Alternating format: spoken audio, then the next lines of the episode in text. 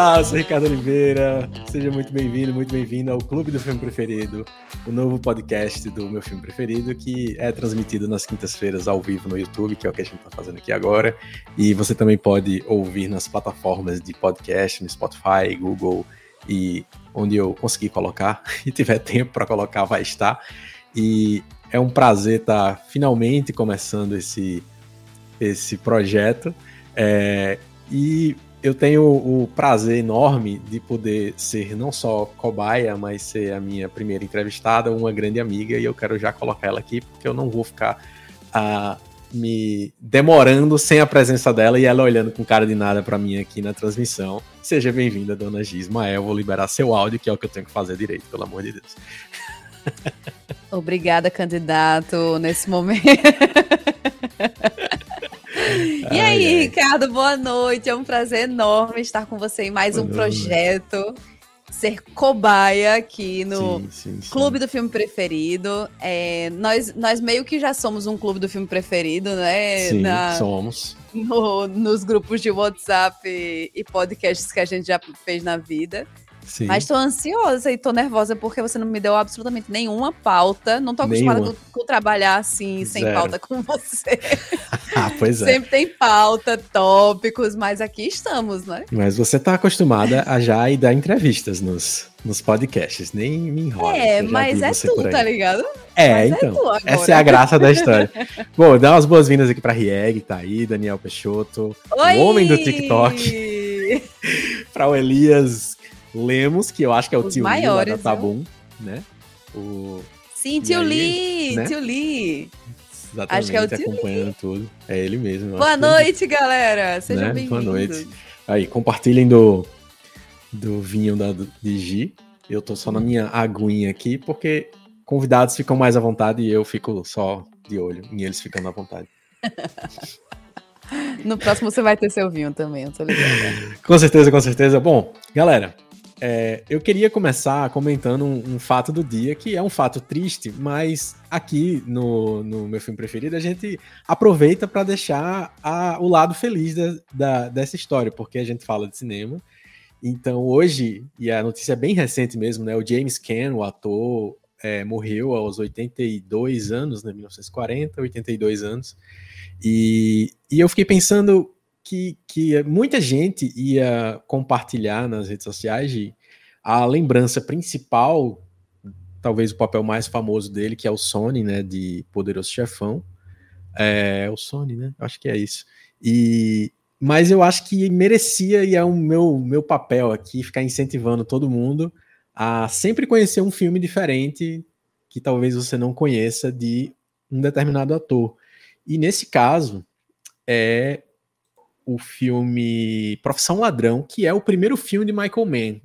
Então, se você já assistiu é, Fogo contra Fogo, O Informante, Miami Vice, a versão de cinema, a versão filme, né, não a série, a, o filme com o Colin Farrell, se você assistiu talvez o Ali, do Will Smith, que é um, é um dos que eu não vi, o primeiro filme dele chama Profissão Ladrão e é, o, o protagonista é o James Caan. E é um baita filme. Ele é um, um ladrão especialista em arrombar cofres. E, e, ele é meticuloso e aquela coisa de ficar, sabe assim, planejar todo. No filme, ele planeja todo o, o arrombamento de um cofre para ele ficar cinco horas fazendo a perfuração hum.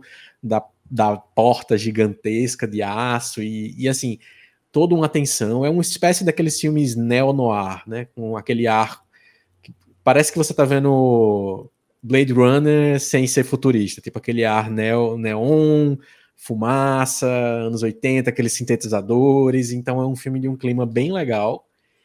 Eu acho que não tem em streaming. É um filme que, que a Netflix estaria procurando a estética nesse momento, né? É, fazer... é tipo assim, talvez fazer o um remake, fazer uma minissérie, coisas do tipo. Mas é um, um baita filme de estreia, inclusive. O Michael Mann estreando com esse filme, estreou bem demais. E é a homenagem que eu deixo aqui ao James Caan, que, que é um, um, um grande ator que não. Foi meio como o Ray Liotta, que, que partiu também há pouco tempo. Assim, ele não conseguiu despontar como outros da sua geração, é, de forma muito expressiva, né, como Robert De Niro, Al Pacino e tudo mais, mas estava sempre ali fazendo alguns papéis que eram muito, muito legais e achei, achei interessante fazer essa, esse marco aqui. E aí eu quero também explicar para a galera, Gil, o que é que é isso hum. aqui. Aí eu vou explicar para você o máximo que eu vou conseguir explicar. Eu arrumei uma desculpa esfarrapada é, para conversar com pessoas que eu gosto sobre as coisas que eu gosto de conversar. Não mais com a pretensão que tinha o podcast Vestal, o Caderno das Coisas Preferidas, de cobrir os temas da vez, as notícias, ou o filme que está em cartaz, ou coisa do tipo, mas fazer o que eu gosto mais ainda do que isso, que é falar sobre essas coisas ao redor do que eu sei que é legal conversar com você, do que eu sei que é legal conversar com as pessoas que eu quero conversar. Então, é, eu, eu, já, eu já convidei autores de livros, professores de psicologia social, é, professor de física, gente que ama filmes também, ama livros, ama escrever, ler, jogar jogos de videogame às vezes. Uh, e eu vou só arrumar desculpa sua rapada de conversar sobre filmes preferidos, mas querendo conversar sobre muito mais coisas que isso. E é, então eu quero convidar a galera, se você gostar do formato, do que você vai ouvir aqui, do que você está ouvindo no, na versão gravada depois nas plataformas, já compartilha, já vai lá no meu Instagram, arroba Ricardo Sem Conteúdo, para dizer quem você gostaria que eu convidasse, que, quem você acha que tem a ver, sei lá, trocar uma ideia, trocar um. É, bater um papo, e obviamente você pode aproveitar o chat para fazer isso. Então, esse é o convite, você seguir Ricardo Sem Conteúdo para conferir quando vão ser lançados os episódios. Lá no meu filme preferido, que é o arroba o meu filme preferido no Instagram, também vão sair essas novidades.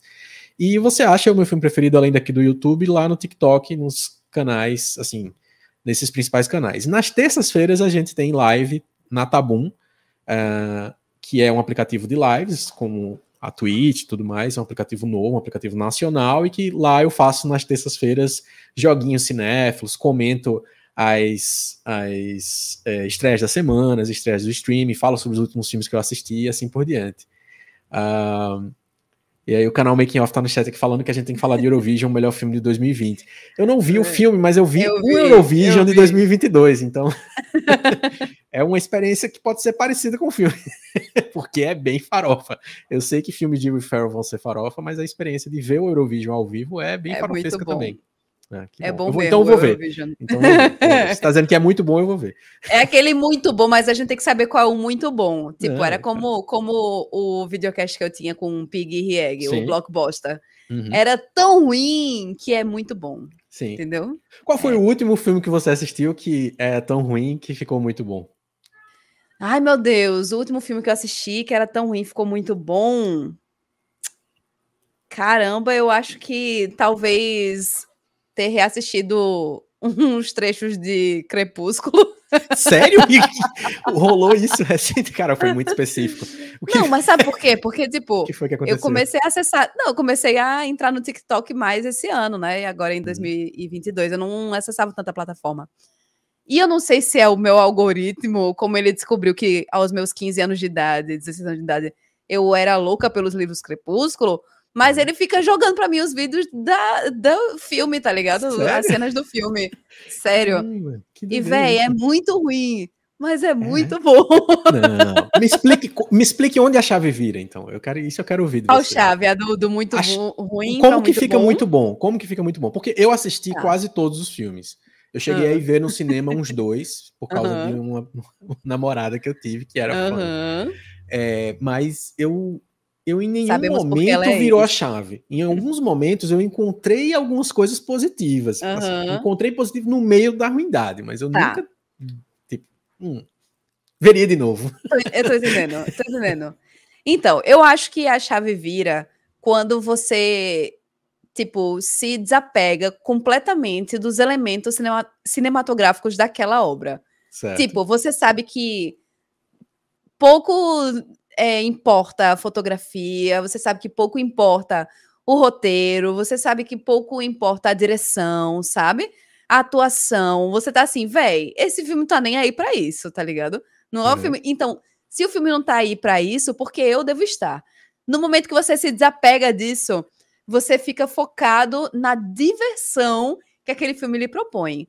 Então, assim, se você está se divertindo com aquilo, depois de ter se despido por completo, ter arrancado todas as entranhas cinematográficas daquele material audiovisual, você faz, foda-se. Agora eu posso assistir esse filme e achar divertido. Eu posso assistir um Centopeia Humana e falar, rapaz, tá aí um filme que eu tô me divertindo, é, é escroto, é escroto, mas assim, tá bom, vou, vou curtir esse filme. É. Entendeu? Entendi, tipo, mas eu não vi você dizendo onde vira a chave. eu vi você dizendo onde é Não, eu acho, eu acho que a chave vira quando tipo, você história... percebe que aquele filme não tem nenhum tipo de apego ou preocupação com questões técnicas cinematográficas. Você acha que não? Eu tenho a impressão que eu acho que ele tem preocupação tu acha? com isso. Eu acho que tem. O eu problema é que, que ele não, não alcança. ele não chega lá. não, só, tá. Agora estamos tem. falando exclusivamente de Crepúsculo. Não era, a gente tava é, falando de Crepúsculo. Não, eu tava falando numa forma geral, entendeu? Tava falando de uma ah, forma geral que, não, que torna eu quero um filme. Crep... Quando eu perguntei sobre onde ah, a chave tá. vira, é em Crepúsculo. Não, para mim a chave vira no momento que é uma memória afetiva. Tá, tudo bem. Okay. É uma memória assim. Então, então que eu lembro um momento dos que livros. foi bom para você e que os livros tal. Teve, sabe por quê? Vamos lá. Eu lembro que eu assisti o filme, eu, eu li os livros com 16 anos de idade, foi tipo na época que ele lançou, né, a série Crepúsculo. Uhum. Então tava na febre, realmente, assim, ah. E aí o primeiro filme foi lançado no cinema, e eu lembro disso, de, de ver no cinema aquilo que eu imaginava quando eu tava lendo o livro, né? Sim. E na época eu não achei horrível, tá uhum. ligado? Eu achei, eu ficava, tipo, eu era uma adolescente com os hormônios à flor da pele que queria ver uma menina pegando um vampiro, tá ligado? Sim depois de entrevista com o vampiro, quem não ficou desse jeito, né? Idealizando é. um vampiro na sua vida.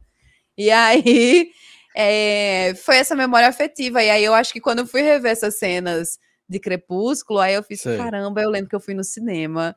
Uhum. E assim, o Edward aparecia na tela e as minas. Ah! Aí depois Uau. o Jacob aparecia. Ah! E era tipo aquela guerra, né? Quem, quem é Team Jacob, quem é Team Edward. E aí, chegou uma hora que eu fiz, velho, esse filme é ruim. É ruim mesmo, dá pra você ver pelos cortes que é ruim. Tipo, uhum. aquela história da bebê, pô, a bebê é muito engraçada, que ah, eu acho sim, que é do terceiro é um, filme. Outro, é o terceiro? Eu achava que eu era mais que pra é. final. É, hum. então, um dos últimos tá, filmes. É, o filho, a filha ou o filho deles? É a filha. É a filha deles, né? Tá. E aí tem muita coisa sem noção e mal feita, tá ligado, uhum. no filme. E aí eu.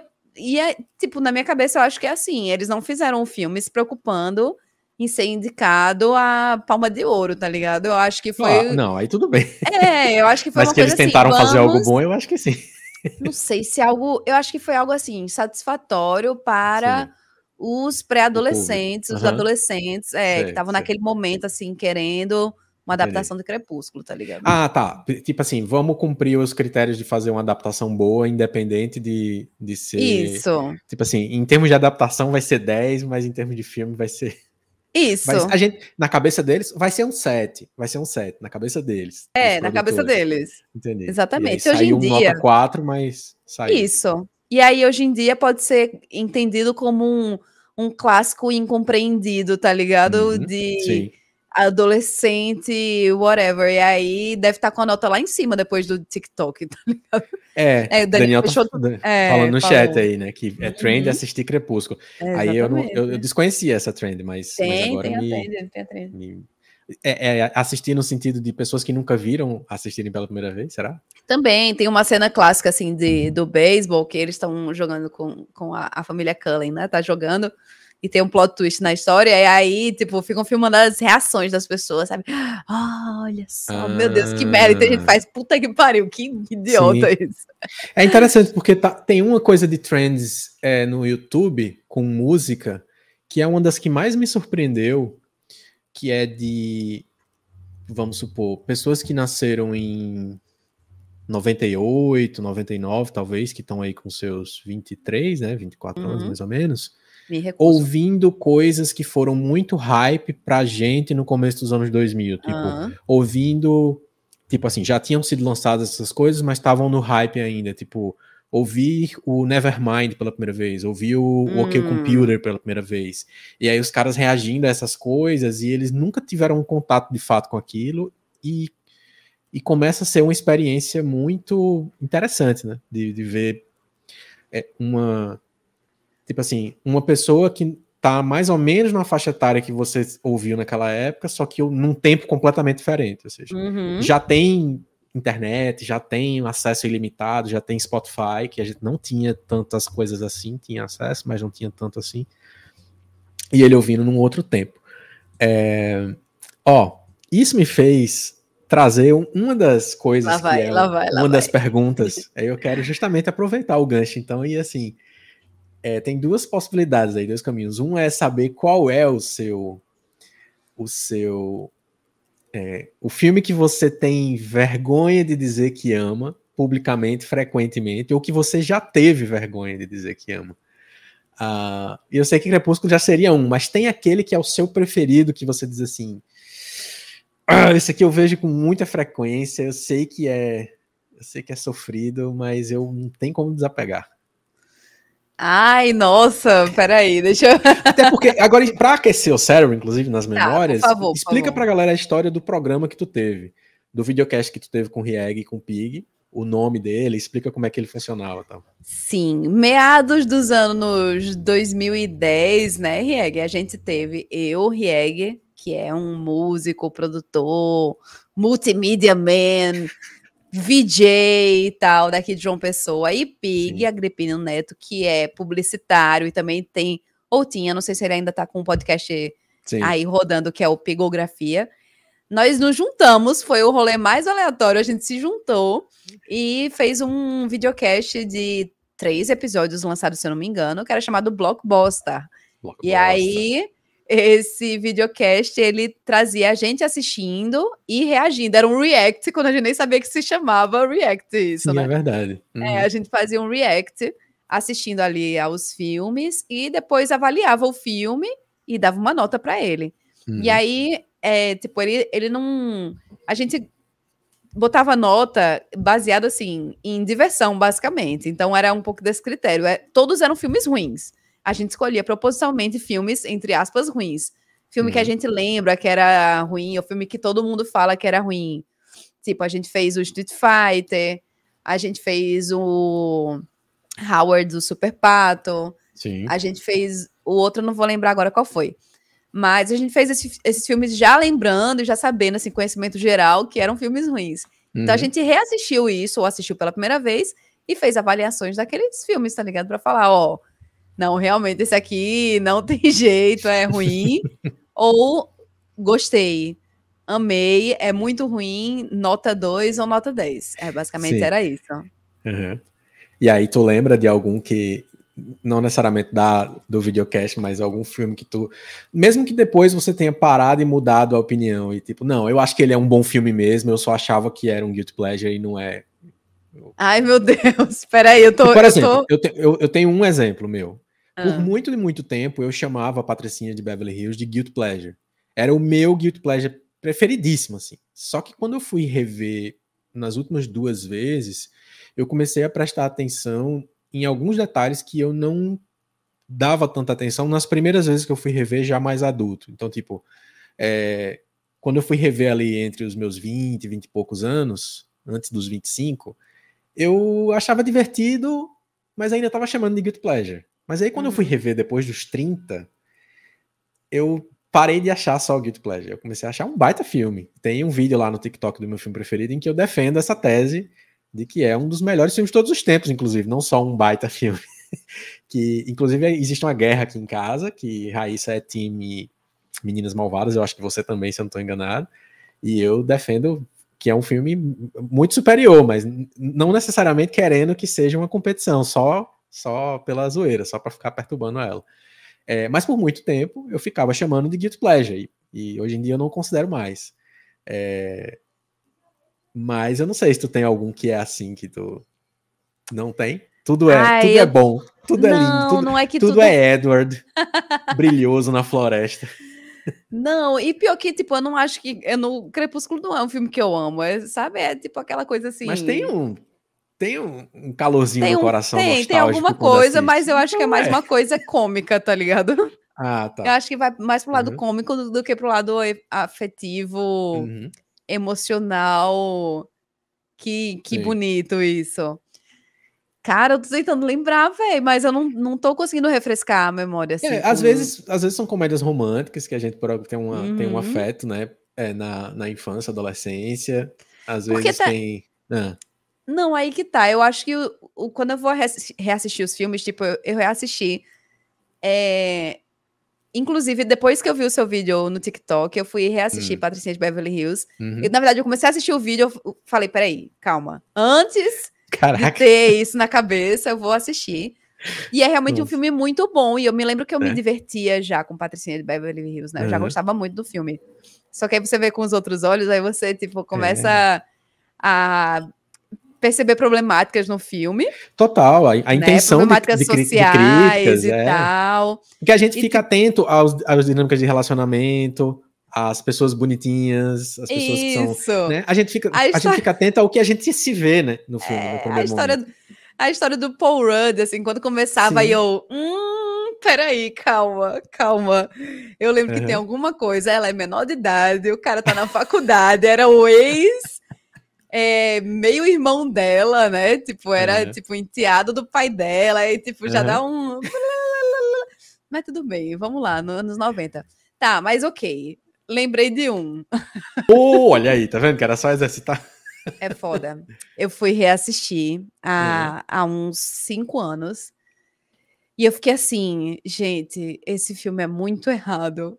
Mas eu não consigo não gostar desse filme, que inclusive hoje, dia 7 de julho de 2022, está completando 22 anos desde o lançamento dele, que é Todo Mundo em Pânico. Ah, olha só.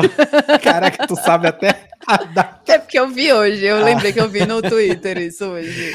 Caramba, realmente. Todo Aí, mundo sim, em pânico. Agora estamos conversando, Gi. é, é, tá... todo mundo em pânico. Tipo, eu fui. Eu lembro, óbvio, de assistir quando eu era criança, né? E tipo, hahaha, humor uhum. e piadas. Sim. Mas é diferente você assistir aos 30, você assistir aos 20 e tantos.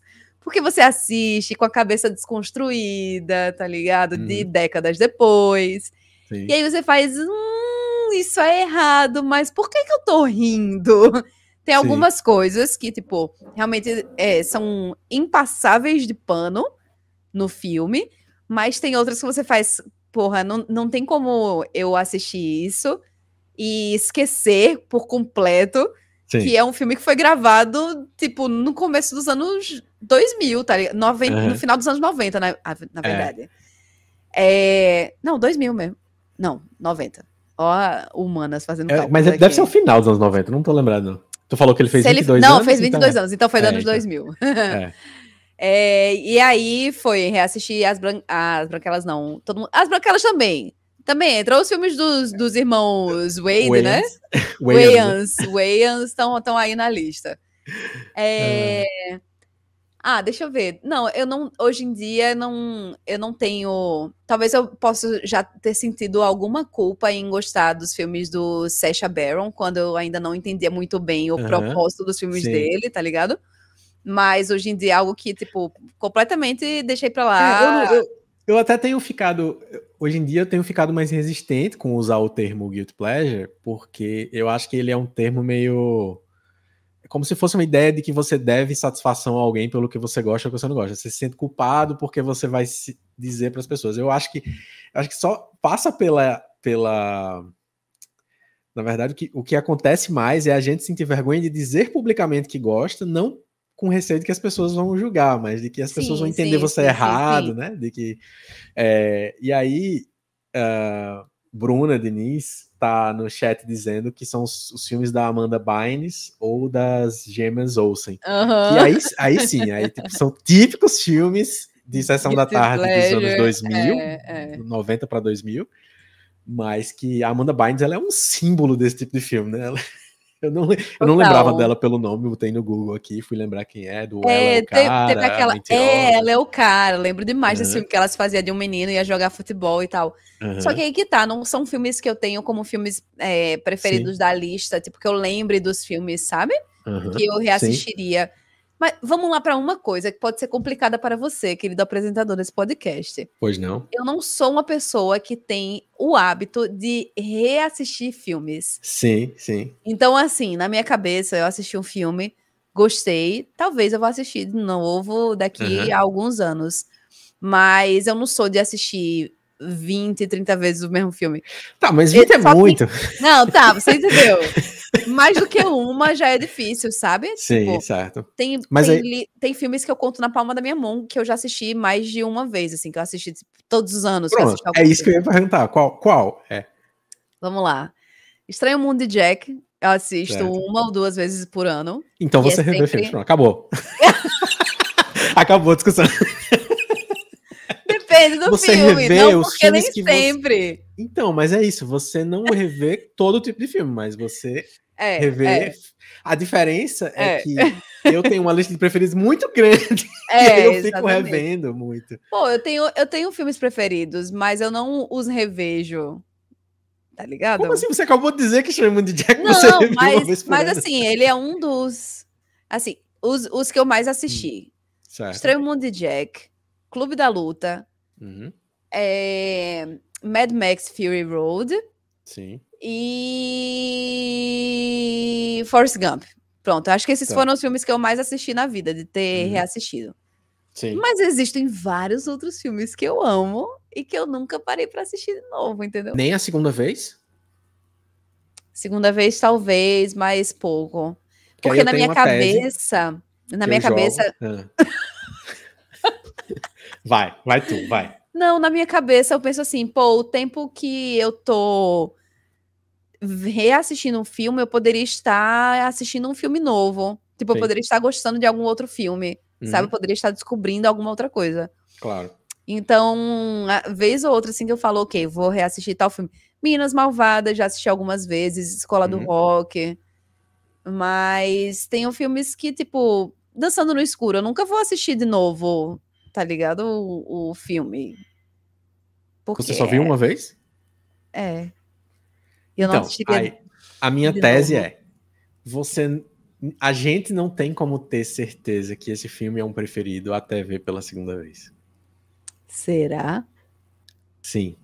Por e quê? Aí, a, a, minha, a minha justificativa é que, principalmente se você demorar muito para rever, a chance de você odiar depois de um tempo é, é considerável. Hum. Assim como, é 50-50, tá? Esse é o problema, é que a chance uhum. de odiar é o mesmo peso de amar mais. Eu não acho que tem mais. Se você amou o filme pela primeira vez que você viu e você acha que é um, melhor, um dos melhores filmes que você já viu na sua vida, eu não acho que quando você for ver na segunda vez, cinco anos depois só, tem mais chance de você amar do que você não amar. Eu acho que tá uhum. empatado ali. E aí eu digo, eu digo assim, que é uma, é uma espécie de regra que eu criei para mim. Eu acho que eu vi um crítico de cinema falando isso no Letterboxd. Mas é um crítico de boa, não é um crítico chato, não. Uhum. Ele dizendo assim: eu nunca dou cinco estrelas pela primeira vez para nenhum filme. Mesmo que eu tenha amado tá. e sair da sala de cinema dizendo que ele é o melhor filme que eu vi Entendi. na minha vida.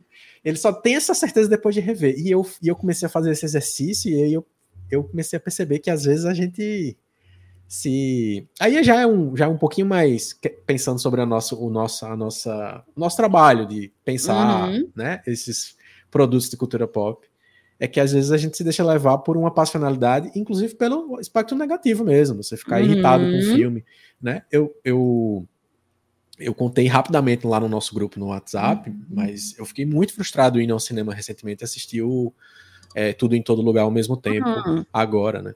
Não assisti ainda. É, eu fiquei muito frustrado, porque foi a primeira vez que eu fui ao cinema desde o início da pandemia, desde fevereiro de 2020, e eu, inúmeras vezes, eu, eu cansei do filme, não é um filme calmo, ele não é um filme parado, ele é um filme bem agitado, inclusive, uhum. mas eu cansei a ponto de pescar. E isso é uma uhum. coisa que hum. nunca, assim, é muito difícil de acontecer para mim. Assim, Comigo muito, não, muito. mas... Nunca, nunca, e aí eu fiquei muito frustrado. E aí, só que aí eu, assim, eu já, eu já sei que eu acho que no filme não é bom. Eu acho que não é bom para mim, mas a chance de eu rever vai ser pouca. Mas se um dia eu for rever, dando um, uma segunda chance por algum motivo, provavelmente eu vou passar por uma experiência diferente. Uhum. Talvez eu tivesse cansado, talvez eu tivesse é, com muita expectativa e assim por diante. lembrei de outros dois, que eu já reassisti algumas vezes. Certo. E que aí eu acho que estou formando uma lista de filmes preferidos, não é mesmo? Ó, oh, é. Mas Psicose já foi um filme que eu assisti várias vezes. Certo. Cavaleiro das Trevas foi outro filme que eu assisti várias vezes. Sim. Quando, é... When Harry Met Sally. Como é Sim. a tradução do filme? É... Esqueci agora, mas. Enfim. É... E. Clube dos Cinco. Fez um pro outro. Harry Sally fez um pro outro. Harry Sally fez um para o outro. Clube dos Cinco. Uhum. Mas faz hum. sentido. E eu acho que aí eu, eu tenho que parar para analisar, sabe? Fazer assim, uma. Não sei, uma, uma sessão de. de não é, não é psicanálise, para analisar porque só alguns filmes preferidos eu assisto. Será que os outros são realmente filmes preferidos ou só são filmes que eu é. gostei? Você citou Forrest Gump, por exemplo. Forrest Gump foi um dos primeiros filmes que eu vi no começo da minha cinefilia mesmo, assim, tipo, nos 15 anos ali, eu percebi que eu gostava muito de ver filme e passei a ver muitos filmes por semana, esse tipo de coisa. E é um filme que eu instantaneamente fui lá e coloquei na minha lista de preferidos naquela época, assim. Eu tinha um blogzinho nessa época, né? E aí eu fui lá e coloquei. Uhum. E depois de um tempo eu tirei com muita facilidade, assim. Mas muita facilidade. Clube da Luta é um outro filme que era assim também. E aí eu fui rever Clube da Luta em 2013 depois de vários anos tendo visto. E eu não consegui terminar de ver. Para você ver como a, o, o, momento que a gente tá, muitas vezes ele afeta radicalmente o jeito como a gente assiste. E, eu, e era um filme que eu tinha assistido e ficado louco a primeira vez que eu assisti. Uhum. Surtar. E na segunda vez já foi uma experiência. A segunda não, né? A terceira vez que eu fui rever muitos anos depois de ter visto uma segunda vez, já foi frustrante.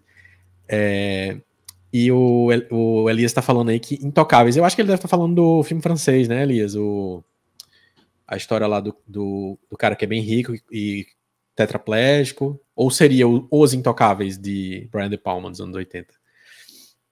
Conta aí no chat pra gente saber. É, e, eu acho que é o segundo. Eu acho que deve ser. E aí, Gi, hum. a outra coisa que me lembrou quando eu ia perguntar, hum. quando eu perguntei sobre isso, como você foi falando de coisas remotas do seu passado, filmes ah. muito antigos. É, tu, tu tem a memória da primeira vez que tu viu um filme ou tu foi ao cinema, assim? Tem? Tenho, tenho. Qual, qual, é? Diga aí. Inclusive, parabéns para você, viu? Porque eu tenho uma memória bloqueada de quase tudo da minha infância, assim, não... Sério? Sério, eu lembro pouquíssima coisa da minha infância, eu acho que eu tenho memórias nítidas mesmo, assim, de coisas que eu não vi em foto e em vídeo, porque tem isso também, uhum. né, de memórias criadas, a uhum. partir tipo dos 10 anos de idade, por aí. Então, é, alguma coisa aconteceu muito sério na minha vida e ninguém me conta.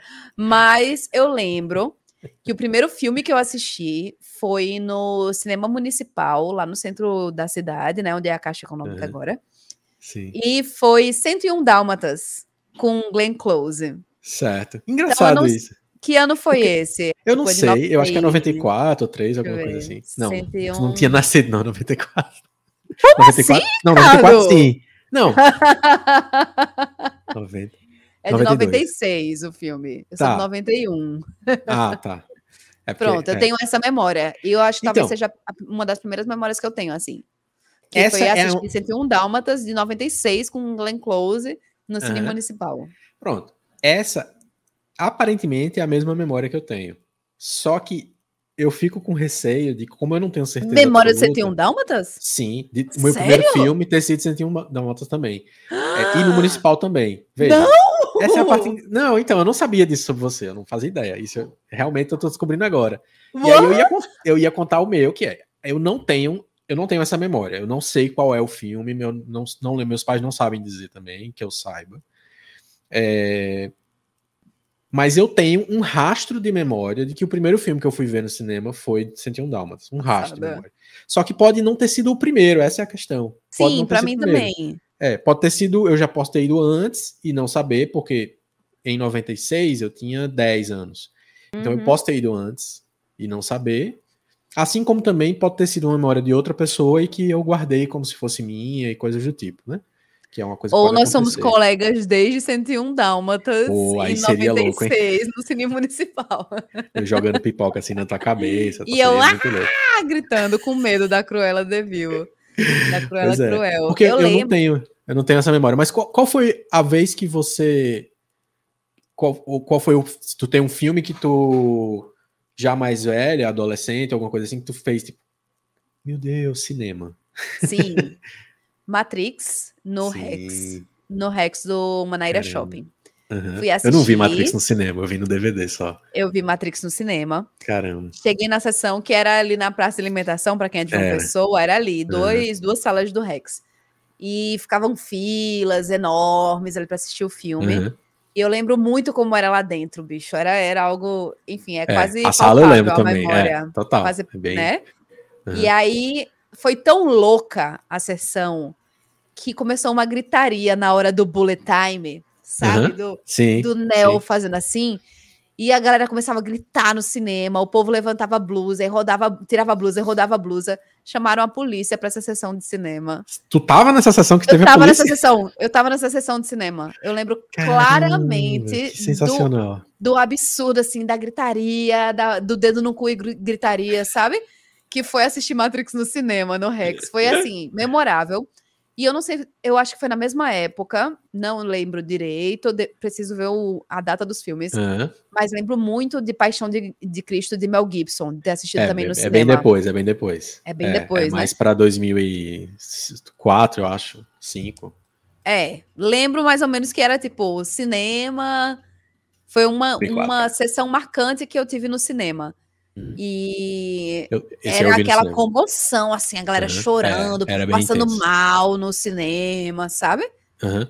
É, essas duas memórias. Mas a primeira, assim, que eu lembro, adolescente, estar lá Sim. e, tipo, ser um evento foi Matrix. É, eu, eu tive a experiência nos, no, no comecinho dos anos 2000. Deve ter sido de... Matrix. Eu não sei nem se foi o primeiro, pensando agora nos anos, né? Mas foi algum Matrix. É, então, tem esse detalhe. Se foi Talvez no o Reload. É, se foi no Rex, a possibilidade de ter sido o primeiro é grande. O primeiro é de 99. É. Aí você era bem novinha pra estar aí vendo Matrix no cinema. É, com certeza não foi esse. Então é, deve ter sido mas o aí terceiro. os outros, eu não, é, os outros eu acho que talvez tenha sido os últimos anos do Rex, né? O, o Reloaded e tal. É, e eu fui ver o Reloaded e o Revolution no cinema. E foi a época que eu fui ver Senhor dos Anéis Duas Torres, Senhor dos Anéis Retorno do Rei, os dois Matrix, os X-Men, o Homem-Aranha. E, e, todas as sessões eram assim. Todas as sessões nessa uhum. época eram sessões da galera gritando na hora que o Homem-Aranha começa a pular pela primeira uhum. vez com as teias pela cidade. Ou, ou quando. Em, em Matrix Reloaded é quando os aqueles outros agentes que estão.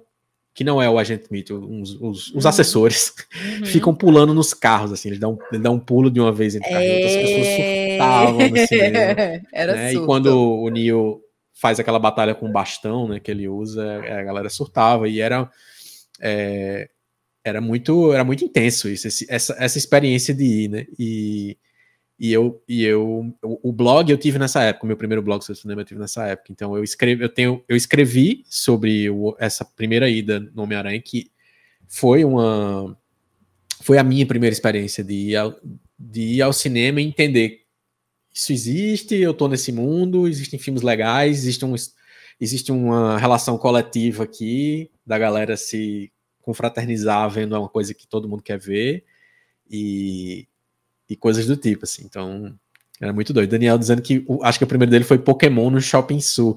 É, o cinema do Shopping Sul, para quem não é de uma pessoa, era um cinema muito minúsculo, assim, era praticamente uma salinha de de, de universidade, assim, em termos de porte, né? Mas era um cinema muito importante para a região sul da cidade, que é exatamente onde ficavam, onde fica o bairro que é a Universidade Federal da Paraíba, porque eles faziam sessões de filmes de arte, às vezes, programações de festival. Antigo, o antigo Festa Aruanda, que é um festival de cinema daqui da região, aconteceu em parte lá também, então, bem interessante. Mas eu não lembrava é, eu, não, eu, não, acho que eu fui ver nenhum Pokémon. Eu via Pokémon é... na televisão, mas eu nunca fui de ver os filmes de Pokémon, não. Eu também, não lembro de ter assistido, não, o filme. Uhum. Sim. É... Não, muito doido. Mas aí, é, essa, essa primeira essa primeira memória é muito interessante de, de, ter sido os filmes de ação do começo dos anos 2000, né, os primeiros filmes de herói que a gente tava vendo ali, porque foi a geração que pegou os filmes de herói pré-Marvel é, já no digital, né? Porque existem os filmes do Batman, do, do, Tim Burton dos anos 90, que tem alguma coisa ou outra de digital, mas assim, de ter personagens inteiros nas cenas de ação digitalmente. Eu acho que isso era uma coisa muito evidente nesses filmes e que mexeu com a, com a gente nessa época, assim, de assistir e a gente ficava empolgado e era quase essa suspensão mais intensa de descrença do que para outras pessoas, como no caso de Crepúsculo, por exemplo, que é as pessoas estavam uhum. é, tão afim de ver algo a adaptação do livro que elas amavam, que elas não ligavam para o fato do bebê Exato. ser horrível, né? e a gente, se, se, você for ver hoje as animações do Matrix Reloaded, eu, eu, eu revi a trilogia recentemente para ver o quarto e não vi o quarto ainda. E, e o, eu fui rever e, e os, os alguns 3Ds estão muito datados, assim. É, principalmente do segundo filme. Uhum. E algumas coisas que ficam muito pessoal, boneco de borracha, assim, uma coisa meio, meio flácida, meio estranha. E em O Senhor dos Anéis também, algumas cenas do Legolas e tal. Mas, naquela época, você, meu Deus do céu, isso é uma revolução. Assim como foi Star Wars em algum nível para a galera dos anos 70, dos anos 80, né? É... E aí, e... gente, tem. Ah, fala, fala. Não, eu ia falar que eu lembro que cinema era tipo. Era um evento para mim, como era como foi alguns anos depois, e para show, para festival, sabe? Ah, sim. Eu fico lembrando que eu tinha uma caixinha que eu, grava, que eu guardava todos os ingressos de cinema que eu tinha ido. Porque ah, era, era um evento. Eu pegava o ticket do, do cinema, anotava a data e com quem eu tinha ido, sabe? Tipo, uma lembrança que era um, que era lembrança de um encontro, assim, de, um, de uma confraternização, de um momento Sim. massa. Porque a gente não tinha streaming. A gente não uhum. conseguia baixar filme. É. A gente, tipo, assistia o que estava no cinema, o que estava na sessão da tarde, no Corujão, né? Tela quente. Uhum. Ou os alugados, né? DVD, Ou os alugados, exatamente. Ia para locadora, enfim. Então, cinema era aquela coisa que em João Pessoa não tinham muitos, né? Começou. Uhum. É, tinha o, o, municipal, aí fechou, aí Rex Manaíra, aí Tambiá, depois de muitos anos, o Tambiá, aí os, o do Shopping Sul, enfim. É, e quando abriu o multiplex, eu lembro que foi assim, meu Deus, abriu um multiplex é, de João foi. Pessoa, velho. Assisti algum American Pie lá, escondida. Tipo, não lembro se eu gazei ela, mas assisti algum American Pie lá. Falando, ah, vou assistir tal filme. Uhum. Fui escondida assistir American Pie. Lembro de ter assistido ah, é, é, 10 Coisas que eu dei em você também, sabe? Uns filmes assim. É, e aí eu lembro, tipo, não apenas do filme, como com quem eu tava, como foi uhum. aquela experiência de ir pro cinema, Sim. né? E alguns anos depois isso foi transferido para show. Então eu guardo até hoje todos os ingressos Sim. de shows que eu fui. Ah, uma, sabe, uma listinha, assim, as fotos bem guardadinhas, assim, de shows, festivais, tipo, desde o. o primeiro que eu fui sozinha, né? Contando assim, primeiro que eu fui sozinha. Uhum. Sim. Até, até hoje em dia. Do, tu, então tu sabe qual é o primeiro show que tu foi só?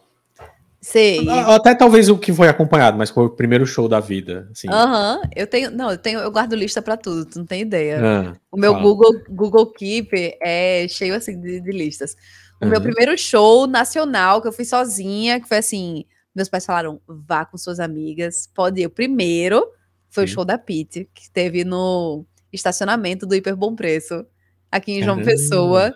Nossa. Acho que Acho que isso era 2003, 2000, uhum. 2004, talvez. Acho que era 2004, por aí. Foi o primeiro show sozinha. Aí depois com essas amigas eu ia, tipo, pro forró, né? Pra um, Sim. pra um Aviões do Forró. Não sei se nem se... Não, Limão com Mel. Aí depois ia pra um, um Rapa. É porque Sim. eu só tinha amigas forrozeiras. Ah, tá. Mas, enfim, aí o Rapa, né? essas coisas. Sim, sim. Mas tem uma listinha, assim, de, de shows e tal que eu fui é isso. E dos filmes também eu tenho guardado desde, acho que só 2020, assim, todos os filmes que eu assisto, né? sim, ano. sim. É, eu fazia essas anotações de 2002, 2003, num TXT, com a notinha e em, em que que eu assisti.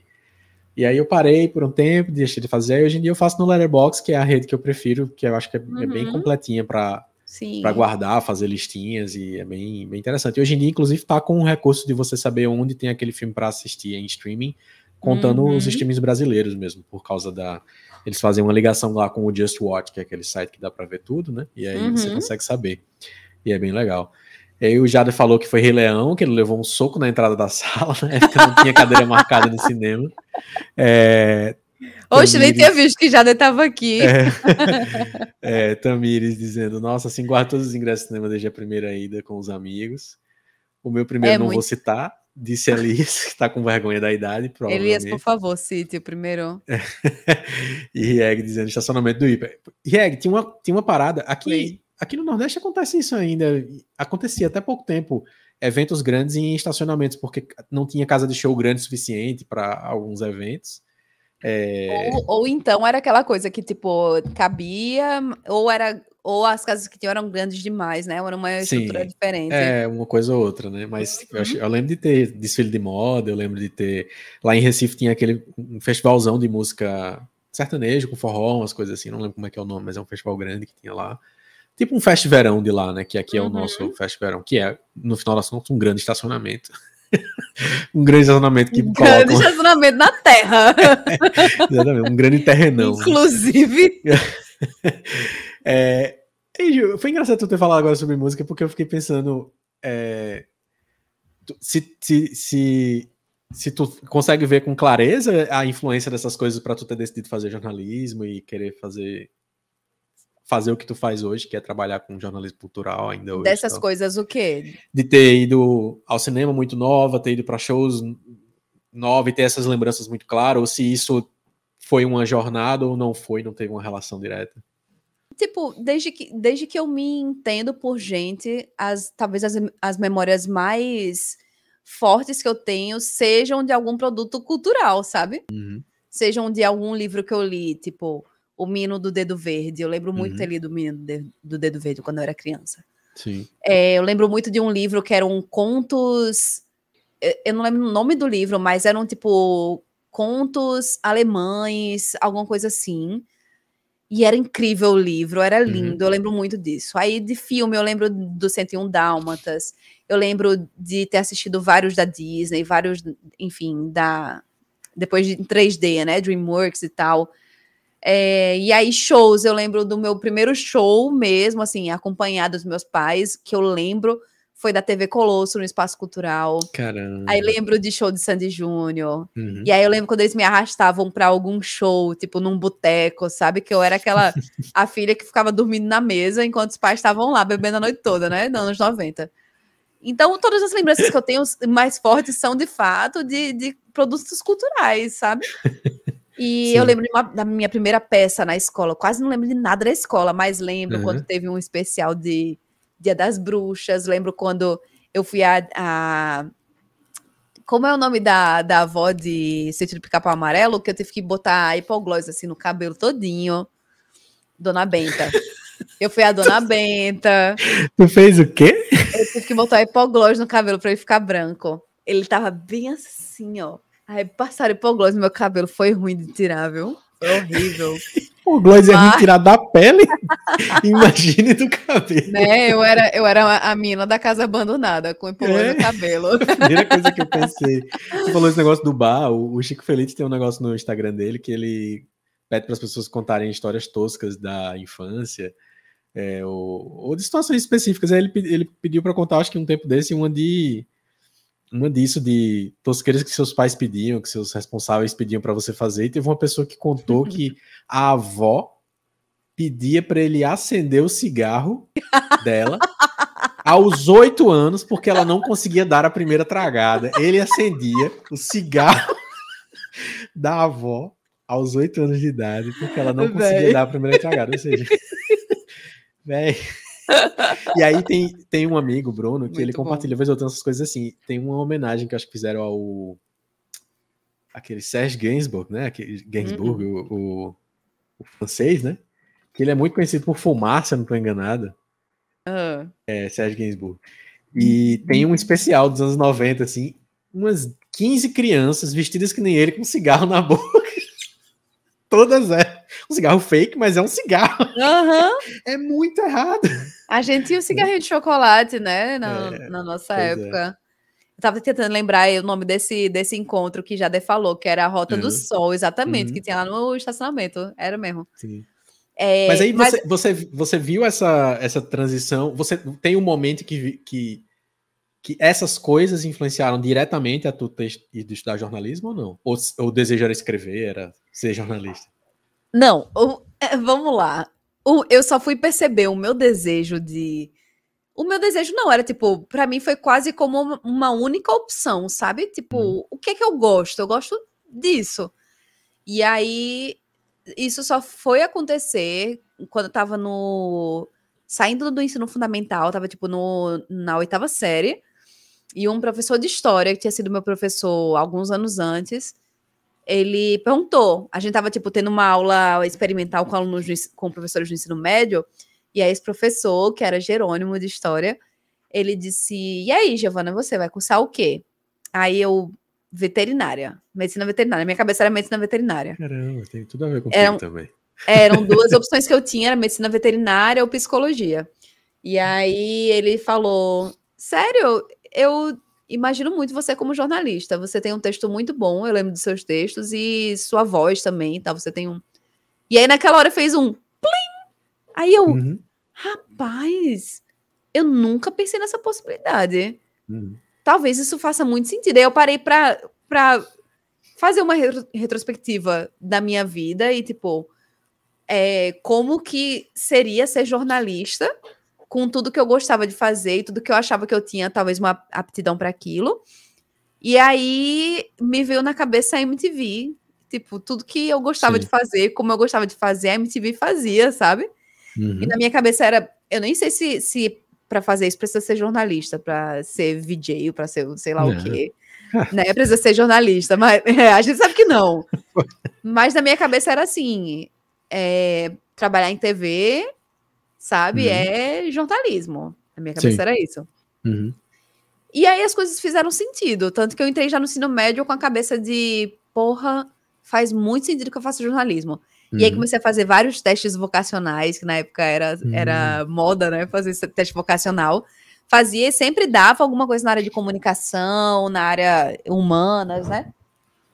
E aí eu, eu depois que eu terminei a faculdade já, eu parei para pensar na minha infância e como isso apareceu na minha infância. Além dessas lembranças de fortes, né, a ver com, com momentos culturais mesmo, uhum. eu tenho lembranças muito fortes de brincadeiras que eu fazia. Sim. Tipo, eu e Caio, que é meu primo, né, e também é repórter da, da CBN, da TV Cabo Branco a gente se juntava em casa e fazia uma rádio. A gente pegava um microsystem, sabe? Uhum. Botava fita ali, pirateava a Jovem Pan, gravava por cima, fazia uma locução, falando essa é a rádio dos primos Ismael.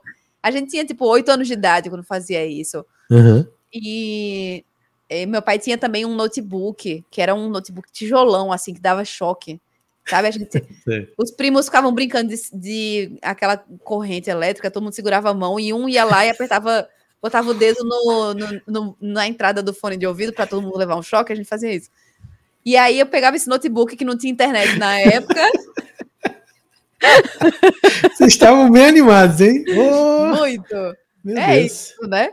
E aí a gente. Não, e aí eu pegava o notebook dele e fazia um blog. Eu não sabia que aquilo era blog? Mas uhum. saía, saía escrevendo coisas e tal.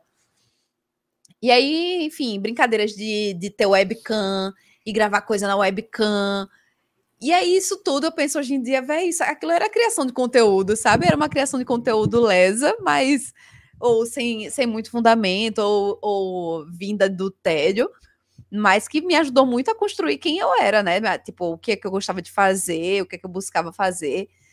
E aí, é, o jornalismo, para mim, ele, ele veio como um facilitador para essas para essas produções, né? Uhum. Então, tipo, se eu gosto de filme, se eu gosto de conversar sobre isso, se eu gosto de é, dar dicas sobre coisas e tal, por que não pensar numa profissão que eu possa fazer isso de uma forma aprofundada e que eu também possa conversar com outras pessoas e ouvir mais do que eu falo também, né? Sim.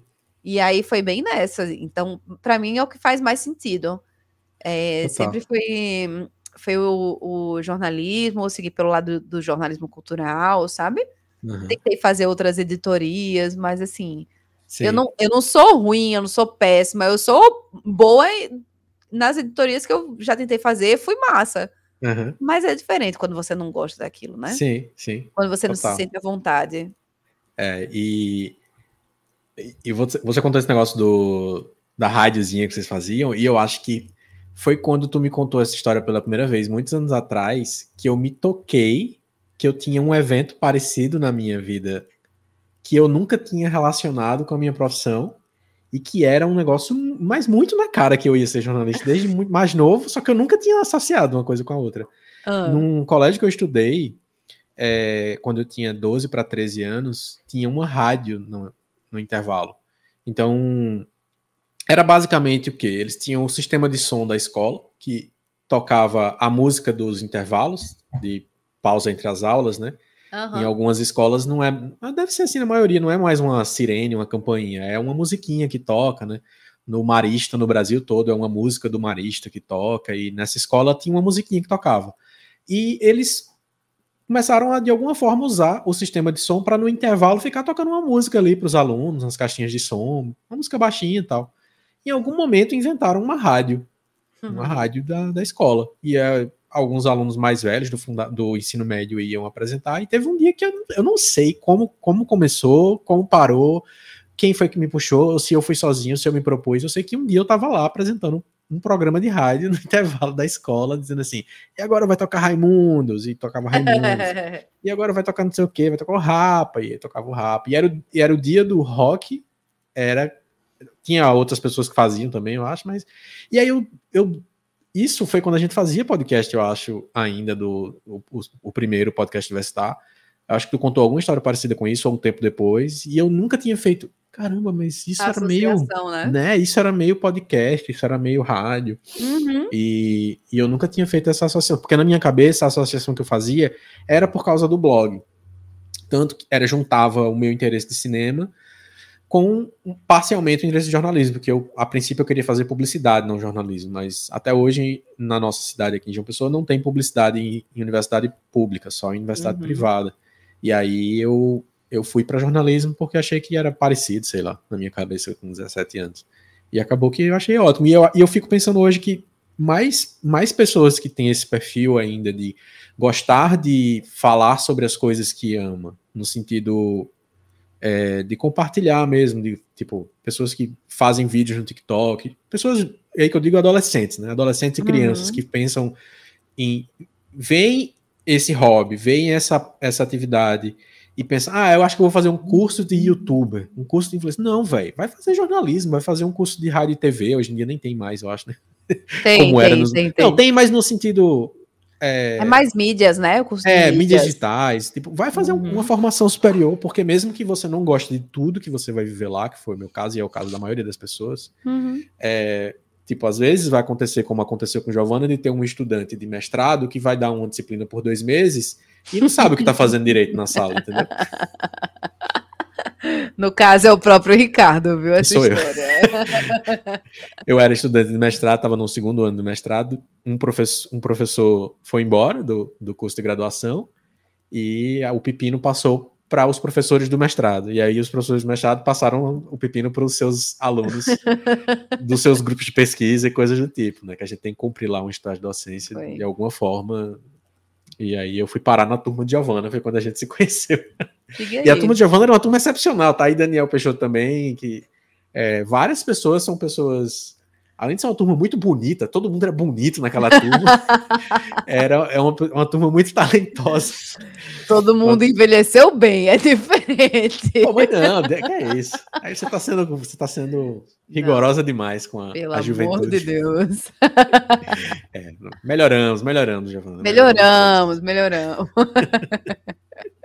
tá, mas aí, Gi, a pergunta mais importante desse podcast. Qual o seu filme preferido definitivo. A primeira coisa que vem na sua cabeça quando alguém pergunta qual é o seu filme preferido. E não é qual filme que você acha que é o melhor filme de todos os tempos, necessariamente. Uhum. Você não tem obrigações sociais quando você vai dizer isso. Você só tem a primeira memória que vem na sua cabeça quando pergunta para você. Você falou isso e na minha cabeça foi assim, um filme que eu acho impecável, de trás para frente, de frente para trás, e que toda vez que eu assisto é como se fosse a primeira vez que eu tô assistindo, sabe? Essa sensação assim de. Toda vez? Toda vez que eu assisto. Então é um filme que eu assisto várias vezes, né? Mas. É, pelo, pelo, pelo que ele me provoca, o tipo de sentimento gostoso que o filme traz e tudo. Eu, o que me veio na cabeça agora que você falou, então deve ser realmente um, um dos preferidos, se não preferido é Harry Sally, feitos um para o outro. Hum, tipo, eu gosto muito de comédia romântica. Sim. É, eu, eu sou aficionada por comédia romântica. E aí... É mesmo? Tio, eu não... peraí, agora eu tô falando sério, tá?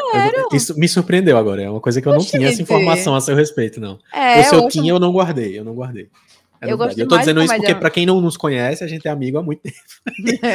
e trabalha junto em vários momentos e projetos, e tanto trabalho como, como projetos como esse aqui. Só que eu não lembrava dessa informação, de verdade. É, 50% de mim é true crime, 50% de mim é comédia romântica. Vamos falar sobre isso ainda, vamos lá.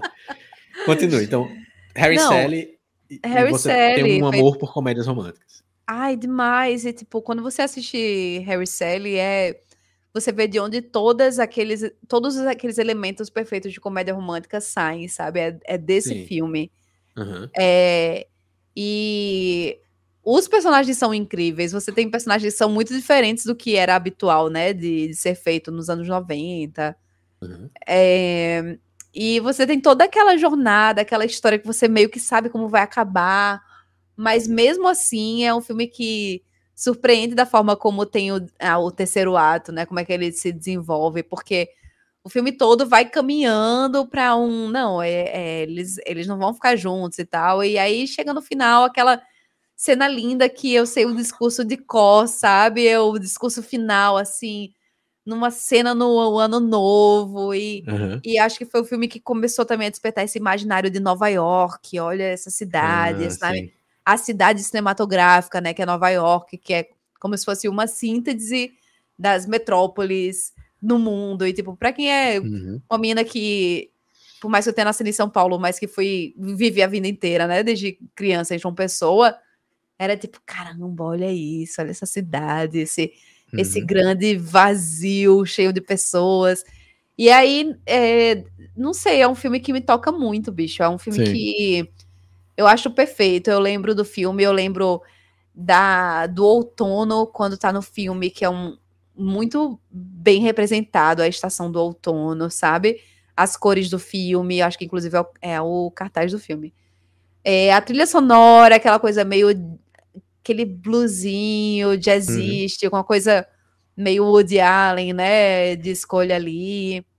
Mas tá, aí que tá, é um, é um filme de Nova York que traz isso, mas que me tocou de uma forma que nenhum filme de Woody Allen me tocou. Uhum. Eu gosto muito é de Noite porque... em Paris, amo uhum. Em Paris, mas Harry Sally eu acho que tem essa, essa potência e essa força do quão é, percussor foi o filme, sabe? O, o quão ele foi, assim, decisivo para as próximas comédias românticas que viriam.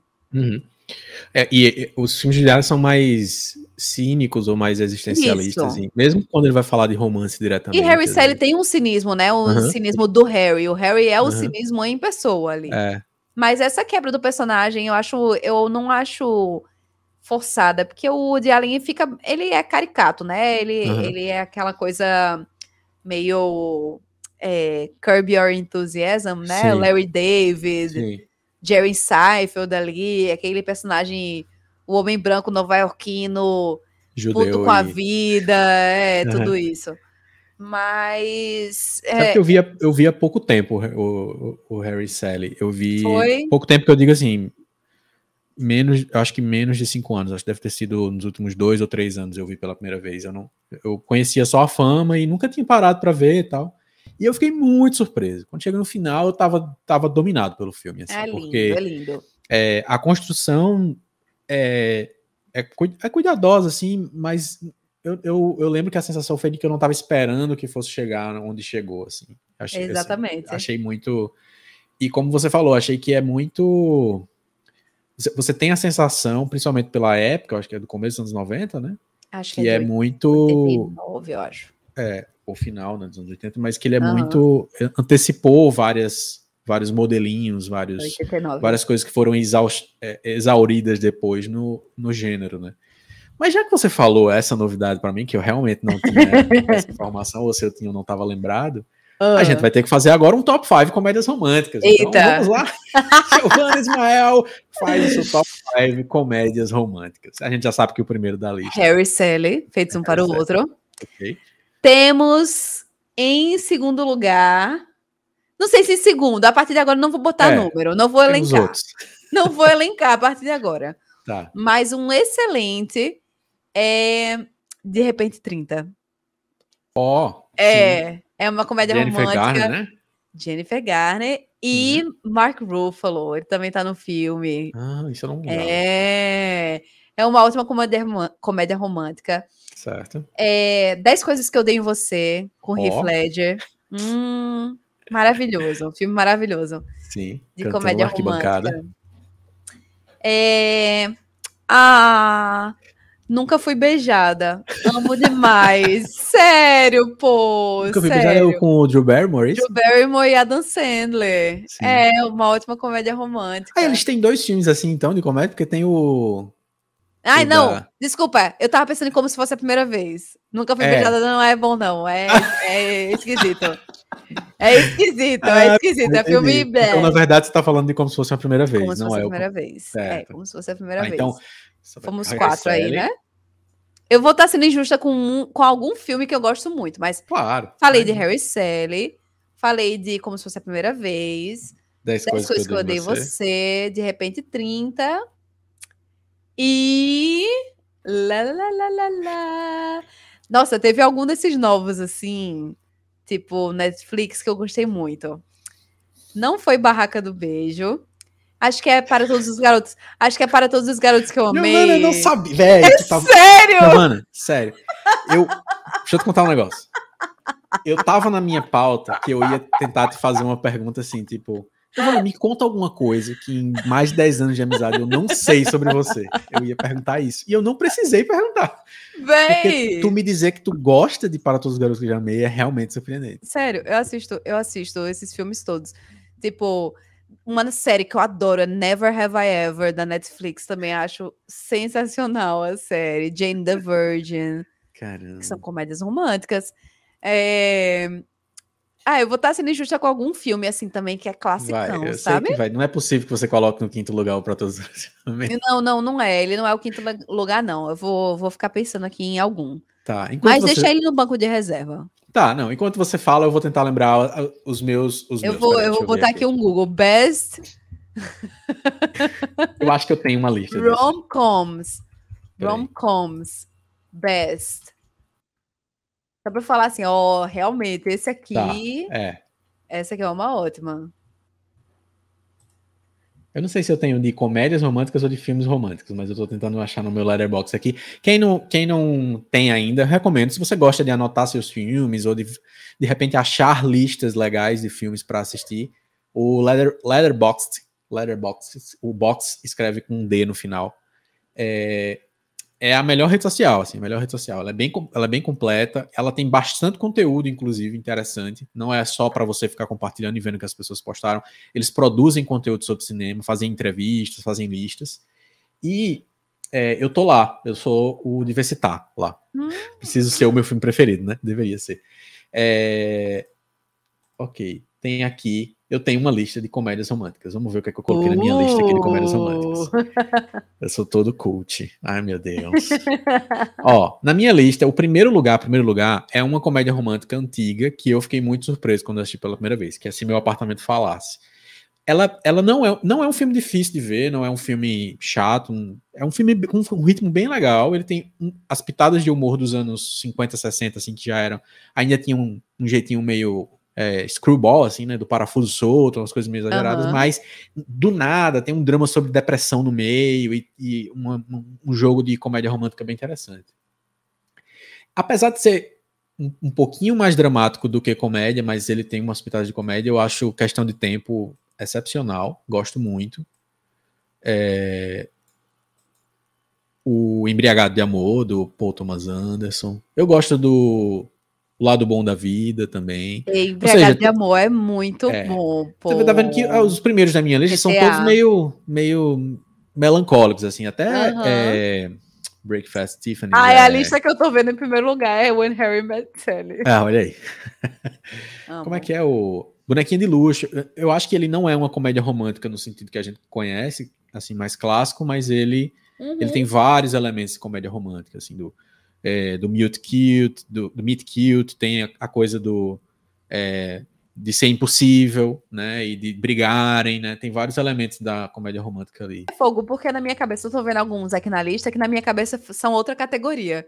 Por exemplo, ah. apareceram dois aqui que são aqueles filmes do loop temporal. Apareceram Sim. dois que eu não classifico como comédia romântica, classifico como loop temporal. É, eu, eu, tá nas duas tags, tá na, na é, tag comédia romântica isso. e na tag Tipo que Palm é Springs, que é. Palm é um Springs pouco... e Feitiço no Tempo. É, Feitiço no Tempo é uma uhum. bela comédia romântica, assim. É, eu, e, e é isso que é uma das coisas mais legais, é quando o gênero clássico insere um, um outro subgênero dentro dele para subverter o próprio formato, né? É... Ai, chorei em Palm Springs. Ah, chorei, ah, sério? Palm Springs? Uhum. Eu preciso ver, entrou, inclusive a galera que não, não, não viu, eu tinha colocado Palm Springs na minha lista de melhores de 2020, e naquela época, na Pop Café, na minha antiga newsletter, eu disse: caramba, quando entrar no, no streaming vai ser legal, porque todo mundo vai assistir. Porque não tinha entrado. E, e só veio entrar em 2022 no Foi. streaming brasileiro, que é no Star Plus. Então, se você tem Star Plus lá naquele pacote Disney Plus que você deve ter feito, que tem os dois, aproveita que, que é, Palm Springs está lá. É o filme do Jake Peralta no Feitiço do Tempo. É basicamente isso. Vale a pena. E no, no meu que eu coloquei aqui também ah, Patrocínio de Beverly Hills, eu acho que é uma comédiazinha romântica, sim, tá sim, na minha sim, lista. Sim. Tem um que eu gosto muito, que ele, ele, ele tem. É, é uma dramédia, mas tem alguns elementos de comédia que é, é Up in the Air, eu acho que é Amor Sem Escalas, com George Clooney e Lembro de assistir esse filme, sim. Cara, é um filme que ele passa muito despercebido pela galera, mas ele é muito bonitinho, velho, com a Anna Kendrick, a Anna Kendrick no começo da carreira ainda, que é a história de um cara que é responsável por demitir as pessoas na época da crise de 2008 nos Estados Unidos. Um ótimo filme brasileiro, comédia romântica, é Lisbela e o Prisioneiro. Ah, sim, sim, sim. Entra Legal. total comédia romântica, uhum, top, é. top, comédias românticas. Total. Bom demais, bem lembrado, pô. Bem lembrado. Realmente, é um, é um filme, é um filme legal e que ele, ele consegue ter o elemento comercial forte, que é importante, uhum. né, na comédia romântica, assim. Sim. Esses filmes que eu citei, a maioria deles não tem esse apelo comercial, tanto que eles têm... Verdade. O, o, a dosagem de melancolia no roteiro é maior do que devia para ser um, um comercial forte. Eles Bela, ele tem tanto elementos uhum. de mexer com o imaginário brasileiro, de música pop, do brega, elementos da região, né? Mas ele também vai ali para algumas piadas mais, mais fáceis, mais rápidas e que correndo o risco de ficar meio datado até, mas que vai lá e encara isso de boa, com coragem e tal. É massa isso. É isso. Muito bom. Então, Harry Sally, 10 coisas que eu dou em você, como se fosse a primeira vez, de repente 30 e e. Vamos colocar Lisbela? Oh, eu, senti, eu senti, eu tô perdido, eu preciso colocar alguma coisa. Foi, aqui. foi. Foi meio isso. Foi é, meio isso. Nossa, eu falei para você, eu falei, olha, a gente vai gravar esse podcast. É, Daqui a um dia, dois dias, eu vou falar assim, e que droga. Esqueci daquele filme. Muito bom. Mas, mas é assim, é, é, um top é. 4, um ótimo top 4, né? Não? Sim, é. Assim, eu, eu, não, eu não, não revi, talvez eu não, não tenha visto, por exemplo, de repente 30, eu não lembro de ter visto inteiro. ah, eu assisti assim. recentemente. Assim. Foi? Inclusive, assisti recentemente, tipo, agora com 30 anos de idade. E ah. a personagem, ela é de 91. Então, Olha. o filme, quando estreou, eu tinha 13 anos, que era a idade da personagem. Caraca. E ela virava, tinha 30 anos de idade depois, né, da, da doideira lá. E eu fui reassistir o filme com 30 anos de idade. Então, tipo, para mim foi assim, toda a identificação de como aquela menina vivia nos anos 90, quando ela tinha 13 anos de idade, como era o figurino dela, tudo aquilo. Sério, foi um filme que eu que teve essa essa identificação é, forte, sabe? Uma baita, Demais, uma baita memória pô. afetiva aí. Eu fiquei, eu fiquei, eu vou, eu vou fazer um, vou contar um, uma, uma, piada interna aqui da ah, gente, no, ah. publicamente, para as pessoas que estão nos assistindo ou nos ouvindo, ah. seguramente. É, tu falou tão tranquilamente sobre a tua idade agora, e eu lembro que dois anos atrás eu te encontrei uhum. num lugar, eu olhei pra tu assim do nada e fiz: tem quantos anos? e eu, tipo, eu não tinha ideia da exatidão do, da idade de Giovanna. Eu só sabia que eu tava numa certa faixa etária que era menos de 30. Eu já tinha uhum. passado dos 30. E, e tu olhou pra mim com uma cara de século XVIII, assim, de tipo, ousas perguntar a minha idade? Ó, oh, cavalheiro. e aí, eu, assim que tu, tu falou. Foi no corredor disse, da TV Cabo Branco. É, no corredor da TV. Aí eu falei, mas Gi, eu perguntei essa indelicadeza, porque eu tive uma ideia de um podcast. e aí eu não vou contar o resto da história. Que vai que roubou a nossa ideia, que um dia é, alguém vai produzir vai convidar é, a gente. Não vou, não vou contar. Que é basicamente todos os formatos de podcast que tem hoje em dia, bombando no Spotify. Basicamente. Basicamente. É não fez mesmo. perder o otário. É. Mas eu achei engraçado isso, porque eu lembro que. Eu, eu lembro também que quando eu perguntei foi porque eu achei que, tipo, seria muito tranquilo te perguntar isso. Para várias outras pessoas não seria. Pra, uhum. pra mim, na minha cabeça, seria. E tu olhou pra mim com a cara muito. Desculpa. Eu, eu não estava num bom momento da minha vida. É. Agora eu entendo, tá vendo? Eu não tinha entendido isso. Mas tá legal. Bem contextualizado. Ai, mas eu tô assim, eu tenho 30 anos. É, tá vendo? Tô Tem uma, quando, quando vira a chave do que significa, você começa a, a se orgulhar de, de perceber que tem um, tem um charme específico. Total. Né? Total. O Vinho tá me ajudando também.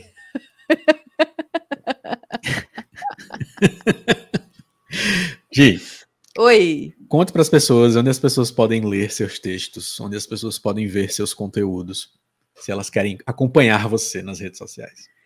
Galera, se vocês querem me acompanhar, vocês podem. Primeiro, o mais fácil é entrar no meu Instagram, porque lá tem o link na bio, né? Com o Linktree, assim, com tudo por lá. Que o arroba e, é? Que o arroba é Gicontônica. Show. Inclusive aqui a plaquinha, ó.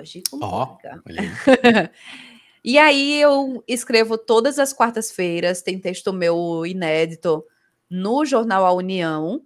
Sobre tô... o quê? Cultura. Cultura pop. Eu escrevo sobre games, eu escrevo sobre filmes, sobre podcast, sobre séries, enfim, sobre música. E aí toda quarta-feira tem texto novo. Tava inclusive falando para Ricardo que eu tô quase chegando no texto 140. Então são aí três anos de, de textos, né? É, e aí, no Jornal União, toda quarta-feira, os textos ficam tanto no jornal impresso quanto no jornal digital, né, no PDF, quanto em formato blog no site da União. Além disso, eu faço lives na Tabum também. Eu Sim. estou voltando agora, agora meu calendário, né, depois de ter ficado sem internet na mudança, mas lá no Instagram vou avisar quais, quais vão ser os dias das lives, uhum. mas rolam lives na Tabum de gameplays, basicamente, e na Twitch também, fazendo Show. gameplays. E é isso. Essa é a minha bom. vida por enquanto. Muito bom. Recomendo assistirem as gameplays. Especificamente, assim, são, tem duas, tem uma divisão importante das gameplays de G, que é um dia é a, as gameplays pós 30 e um dia tem as gameplays pré 30. No dia pós 30, o pós 30 ela joga GeoGuessr, termo, é, contexto, Framed e tal. E pré-30 ela joga Valorant, joga Age of Empires, quer dizer, Age of Empires é pós-30. Joga CS, CSGO, joga LoL, joga joguinhos modernos e jovens. Um brinde é às gameplays. E galera, se você gostou do Clube do Filme Preferido, eu espero que você tenha gostado, porque eu adorei esse primeiro episódio, pelo amor de Deus, um brinde a essa conversa. É, obviamente, tudo que a gente mais quer é que você compartilhe toda quinta-feira estaremos aqui, é, eu e um convidado ou uma convidada, e como eu falei, vamos ter aí autores, cinéfilos, professores, pesquisadores e coisas do tipo, como vocês viram num papo assim, que filmes vão se costurando em torno da jornada de cada pessoa. E tentando matar as minhas curiosidades, minhas curiosidades, porque veja, eu, eu sou amigo dessa pessoa que está do meu lado há muito tempo e tinha coisas que eu não sabia, e tinha coisas que eu tinha curiosidade também, então, excelente. Siga arroba Ricardo Sem Conteúdo lá no Instagram, siga arroba meu filme preferido, principalmente no TikTok, e se você está assistindo aqui depois, aqui no YouTube, não deixe de se inscrever, dar o like, que isso ajuda demais, e É, se você prefere ouvir de repente o áudio, você vai poder ouvir depois aí no Spotify e assim por diante. Beleza, é. Gi? Muitíssimo obrigado. Obrigada também. Eu lembrei que eu também tô no TikTok, né? Eu também faço conteúdo é, lá com tônica em todo canto, é isso aí. Gi com tônica. Procurem Gi com tônica, é esta persona que, nos, que vos fala. E, Ricardo, muito obrigada pelo convite. É, é foi muito massa fazer parte. Sempre, né? Claro. Obrigada por ter me convidado para fazer essa estreia do podcast Clube do Filme Preferido, para estar aqui ao vivo. Tá vendo, velho? Quando as coisas são ao vivo, é que as coisas fluem, vão, só vão muito, fluindo. Muito só melhor. vão fluindo. Quantas né? vezes a gente gravou o podcast assim que do Menino. nada a gente descobriu que 40 minutos depois não tava gravando? Pois é, pois é. A, a... Aqui a gente tem certeza tem alguém assistindo e tá de boa. Tem alguém dando feedback ali na hora, né? É, então é isso. Muito bom, muito bom. Mas obrigada demais. Estou ansiosa para os próximos episódios do Clube do Filme. Já me sinto uma. É... Eu já, uma... me, já me sinto uma. Uma, uma sócia? Sócia. Um membro de carteirinha do clube. É, de carteirinha. Um dia vai assim, ter essa carteirinha, pode esperar. A carteirinha, por favor, eu espero no meu endereço. A carteirinha, ideia, assim, clube do filme preferido. Anote, anote, anote, anote, anote. Saudades da época que a gente fazia parte de coisas que tinham carteirinhas, viu? É. Carteirinhas é. oficiais. Então, ó, minha carteirinha vai estar na minha carteira, falando, ó, aqui está, sou do clube do filme preferido. G. 0001 o Sim. número da participante. Sim. Diga. Eu ia pedir, eu acabei de perceber que eu não fiz uma pauta, uma parte importante da, da pauta, que é pedir a sua dica da semana, que é uma tradição dos nossos podcasts. Hum. Né? Então, deixe pra galera um filme, um livro, um jogo, alguma coisa que você gostou Boa. recentemente, que você recomenda para as pessoas. Um filme de Rapaz, preferência, né? já que estamos aqui falando. Filme, vamos de filme. Seguinte, os dois últimos que eu assisti. Uhum. Um deles é um clássico que eu vou falar, não tinha assistido, e vocês vão falar, que? Aí eu vou falar, sim, nunca não, tinha parte. assistido. Eu não, faz eu parte. não, não jogarei. Eu nunca tinha assistido Advogado do Diabo. Sim, sim. eu acho que eu nunca vi depois de adulto, eu devo ter visto na adolescência. Aí, e é um filme que eu recomendo demais. Ele não envelheceu muito bem em alguns aspectos, efeitos uhum. visuais principalmente, Sim. umas coisas da narrativa, né, que a gente vê que é uma coisa assim meio uhum. clichêzão de como traz as mulheres no filme, né? Sim, é, eu já vi preocupações sobre isso. É, é, é, preocupante isso, mas assim, no geral, é um filme que você que vale a pena você assistir para você falar assim, hum, tá uhum. aí, que ideia divertida. Poderia ter acabado cinco minutos antes do final do filme, poderia. Mas é um belo, é um clássico legal para você assistir e entender, né, o que veio depois. Pra galera que tá assistindo ou ouvindo, tá disponível na HBO Max tá disponível na HBO Max. Drink no okay. Inferno e tal, você entende, né, a partir de Advogado uhum. do Diabo, então ok, é um clássico que, tipo, assistam. E aí teve esse outro que eu assisti, bicho, que assim, se você quer um filme que, que vale deixar angustiado ou angustiada, um filme que você vai falar, meu Deus, eu não... O que é que tá acontecendo com esse filme? Mas você faz... É um filme bom é o sacrifício do servo sagrado. Sim, sim, sim, sim, sim, sim, sim, sim. É, ele tá disponível também nas plataformas. Eu acho que eu assisti. Acho que eu assisti na Amazon Prime. É isso? HBO tá disponível. HBO também. Mas tem para alugar também no, YouTube, Google, Apple TV. Tal. Isso, assisti na HBO é, com Nicole Kidman e Mark Ruffalo. E Colin Farrell. Colin, Colin Farrell. Colin Farrell.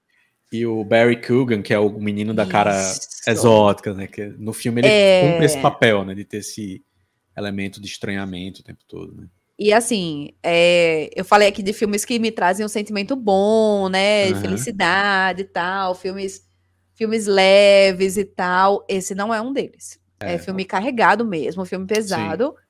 Eu assisti esse, assisti. Em, é, foi curioso, porque na mesma semana eu tava consumindo muita coisa pesada. E aí foi uhum. depois do sacrifício do servo sagrado que eu falei, peraí. Sim. Deixa eu dar um, uma, um freio e assistir coisas mais leves, né? Vou assistir uhum. um reality show aqui, besta. Vou derreter alguns neurônios. Uhum. Mas recomendo, recomendo o sacrifício do servo, do servo vale sagrado. Agora vale saiba. Muito a pena. É, agora saiba que o seu estado de espírito precisa estar tá mais leve para assistir, porque é muito carregado. É... é, e nada de ver também deitado na cama ou muito tarde da noite, porque se você estiver cansado, você vai ficar. se você não tiver ligadão nesse seu cansaço, é. você vai ficar se sentindo meio eu, como se estivesse muito fui lento. Eu fui em duas partes. E aí é um uhum. filme pesado, mas eu entendo totalmente. É que é um filme muito bom, velho. É um é, filme Só pra massa. ficar claro, sem, sem, e... sem, necessariamente dar sinopse, mas não é, não é, não tem nenhum servo uhum. sendo sacrificado. É, isso. É, mas é um. É um mas que história foda, é, bicho. É um, é um drama familiar com um elemento de suspense muito intenso, né? E, isso. E é bem. bem tem bom. um mistério ali também. Tipo, uhum. existe o, o Colin Farrell, ele faz o papel de um médico. E existe um garoto nesse filme que você tenta entender qual é a relação dele com esse médico. Uhum. Enfim, toda, todas as, as, as. enfim, os desenrolares que a história vem Sim. tendo, né? Sim. E é com a relação desses dois. E é, é bem. É bem forte, assim, o filme. Inclusive, eu acho que ele tá no, no, no, mesmo nível que eu coloco alguns filmes fortes, uhum. ser pesado, mas que são muito bons. Tipo, é, Cinedoc Nova York, eu acho que tá uhum. por aí. Eu acho que tá no Dançando no Escuro, tá por aí também. Sim. Eu acho que Elefante tá por aí também. São filmes uhum. que estão nesse, nesse nível de serem pesados, mas que você reconhece que são filmes muito bons, velho. Que são, uhum. que são roteiros muito amarrados, que são roteiros que, tipo, é, eu, eu parei de usar muito essa expressão de uns anos para cá, mas que são roteiros geniais, realmente. Uhum. É, e esse filme, O Sacrifício do Servo Sagrado, que é de 2017, tá nessa lista, assim, de filmes é, impactantes. É, ele tem um elemento de, de, carga dramática pesado, de melancolia, assim, né? Mas ele também tem um elemento de suspense que me lembra é, coisas tipo hereditário. Ele, sabe o que ele me lembra? Ele me lembra Vinil Verde de Kleber Mendonça, ah, que é ah, curta-metragem. Por sim. causa desse, Tem uma coisa do final, né? Que eu não vou dar spoiler, mas tem uma, um elemento no final do filme que lembra alguma coisa do vinil verde de É, assim. que é aquela coisa meio é, cautionary tale, né? Que chamam, que é o, tipo um conto moralista. É, é, tem tem é, bem isso mesmo. É, como se fosse uma coisa meio como se fosse uma lenda, meio. Você fica na dúvida para onde ele tá querendo ir, né? Bem interessante. Uhum. É, e as últimas coisas que eu vi, eu vi, eu, eu vi por recomendação da minha mentora de escrita. é, Zootopia, uma animação Uh, ah, é muito bom! Eu não tinha visto ainda. Achei divertido. é, bom, é, bom, é, é muito bom. legal. Mas é bem legal se você não viu, você assistir ou rever, prestando atenção como tem referências de cinema dentro. Assim, tem uma hora que tem um personagem que é uma homenagem ao Don Corleone, e tem outras coisas menores assim na história que são bem interessantes. Mas tem uma, é tem uma estrutura bem legal. E, e esses dias também eu assisti um filme que, apesar de eu não achar ele ter achado ele excepcional, eu tenho recomendado ele porque ele tem um elemento interessante, que é. Acho que o nome dele na Netflix é O Soldado que Nunca Existiu, mas o nome dele original é Operação Mincemeat, de carne moída mesmo. Que é, é uma história real da Segunda Guerra Mundial que é, envolve o autor dos livros de 007, o Ian Fleming. Ele, o personagem, tem, tem um personagem no filme que representa ele, com o nome dele mesmo, porque ele teve uma ideia, ele, fa, ele fazia, ele ainda não era, eu acho, nessa época, o autor do 007 mais, mas ele fazia parte do exército britânico, e aí ele dá uma ideia de como despistar os nazistas numa operação que eles iam fazer, eles queriam dar, eles queriam invadir tal lugar, e eles queriam dar a entender para os nazistas que eles iam para outro lugar. E aí o cara diz, ah, então vamos colocar um corpo boiando com os documentos que dão a entender isso. Ele, ele sugere isso, aí todo mundo faz. Tá doido, nada a ver. Só que aí o que acontece? Depois que eles largam o momento tá doido, nada a ver, eles levam a sério, decidem fazer, e aí o mais legal do filme para mim, que isso ainda é só é parte do contexto da história, é que eles ficam discutindo como fazer esse personagem ser crível. Então, o personagem dentro da história, que é um personagem inventado, que na verdade foi uma história real, eles ficam. Ah, Será que não era bom a gente colocar a carta da namorada no bolso também, para dar a sensação que é real? O anel de pedido de casamento dentro do bolso? Cartas com selos é aquela reais. história, quando a mentira é muito explicada, quando Isso. a história é muito explicada, suspeito que seja uma mentira, né? É, e aí eles vão, vão discutindo de um jeito que você percebe que o roteiro do filme tem a intenção de falar sobre criação, falar sobre criação de narrativas. E isso eu achei bem, bem legal. ainda mais considerando o Ian Fleming. Porque aí quem gosta das histórias 07, você vai ver algumas referências, uns easter eggzinhos nas falas do personagem. Tipo, quando ele fala sobre M, a, como ele chama, né? A chefe do, do. da. Daquela divisão lá, né? De investigação e de espionagem que ele participa, e o 007 participa e assim por diante. Então tem referências bem legais. Esse está disponível na Netflix, tá? É um filme recente, 2021. Tá lá disponível na Netflix. Mas deixa essas duas dicas aí. E agora sim. Agora cumprimos a, a pauta final tradicional de nossos podcasts. Beleza? Yes! Gi, muito obrigado. Valeu pela galera que estava por aqui também ao vivo com a gente. Muito obrigado, gente. Valeu mesmo pelo apoio. Valeu demais, gente. Valeu, Ricardo, e até a próxima. Valeu. Ah, você vai voltar aqui para falar de True Crime. Só de True Crime. Ah, amo! Tenho, tem uma lista dos melhores documentários True Crime. Quero fazer. Se for para podcast, eu falo também. Mas documentário, audiovisual e tal, tenho.